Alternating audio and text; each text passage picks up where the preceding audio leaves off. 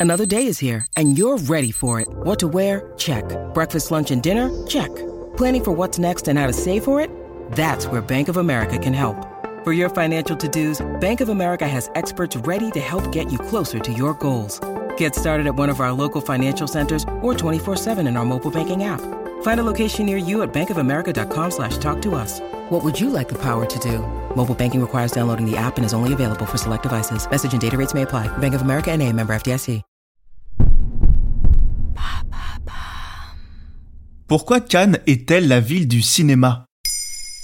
Merci d'avoir posé la question. Du 16 au 27 mai 2023, comme tous les ans à la même période, les yeux des cinéphiles du monde entier sont braqués sur notre côte d'Azur. Sa mer, son ciel bleu, son soleil et son festival international du film, le Festival de Cannes. Pendant 12 jours, 21 films de tout pays sont en compétition devant un jury chargé de décerner des prix, dont le plus convoité, la Palme d'Or. En 2023, c'est le réalisateur suédois Ruben Östlund qui préside le jury. Il est l'un des rares à avoir reçu deux fois cette plus haute récompense. En 2017 avec The Square et en 2022 avec Sans filtre. Mais pourquoi Cannes?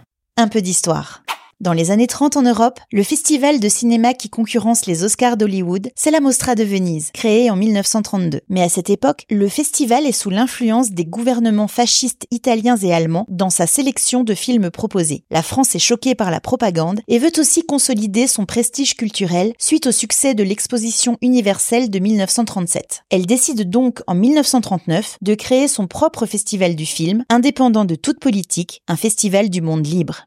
Plusieurs villes étaient en lice pour recevoir l'événement. Le Touquet, Aix-les-Bains, Deauville, Biarritz, Alger et Cannes. Et c'est d'abord Biarritz qui gagne. Les directeurs des palaces cannois montent alors au créneau pour mettre en avant la richesse des infrastructures déjà présentes dans la ville. Le climat idéal et le décor enchanteur des plages contribuent au choix définitif de Cannes pour accueillir le festival.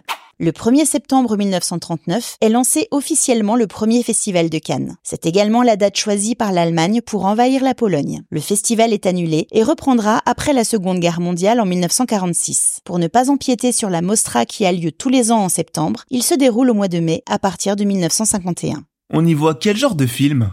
Tous les genres peuvent être présentés, du drame à la comédie, en passant par le thriller, l'animation ou le documentaire. Le festival est une vitrine de la production cinématographique du monde entier, avec des films venus de tout pays, réalisés dans l'année écoulée. Ils ont aussi l'obligation de sortir en salle et de ne jamais avoir été projetés ailleurs auparavant. Les films des plateformes comme Netflix ou Prime Video, pourtant nouveaux acteurs de la production ciné, ne peuvent donc pas concourir.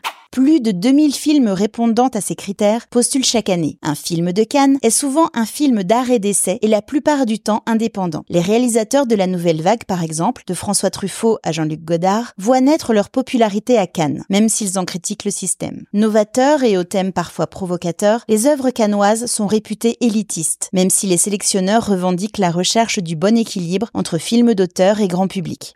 Le meilleur exemple de réussite sur ce point est le thriller Parasite de Bong Joon-ho, Palme d'Or 2019, qui a conquis de nombreux festivals et un large public à sa sortie en salle. Un exploit pour un film sud-coréen. Et je peux y assister si je veux? Oui, mais ce n'est pas facile. Les accréditations et invitations sont de plus en plus difficiles à obtenir avec l'ampleur grandissante du festival, même si vous travaillez dans l'industrie du cinéma ou si vous avez une activité régulière dans le domaine. Les plus anciens canois regrettent le temps où ils pouvaient côtoyer les vedettes en bas des marches du palais des festivals ou sur la croisette. Aujourd'hui, les stars sont de plus en plus nombreuses, les tenues de couturiers sur le tapis rouge toujours plus spectaculaires, mais il est plus facile de les admirer à la télé qui couvre l'événement planétaire.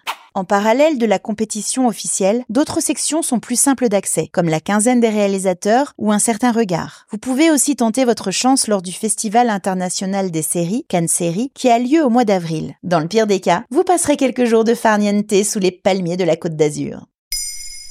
Maintenant, vous savez, un épisode écrit et réalisé par Béatrice Jumel. Ce podcast est disponible sur toutes les plateformes audio. Et si cet épisode vous a plu, n'hésitez pas à laisser des commentaires ou des étoiles sur vos applis de podcast préférés.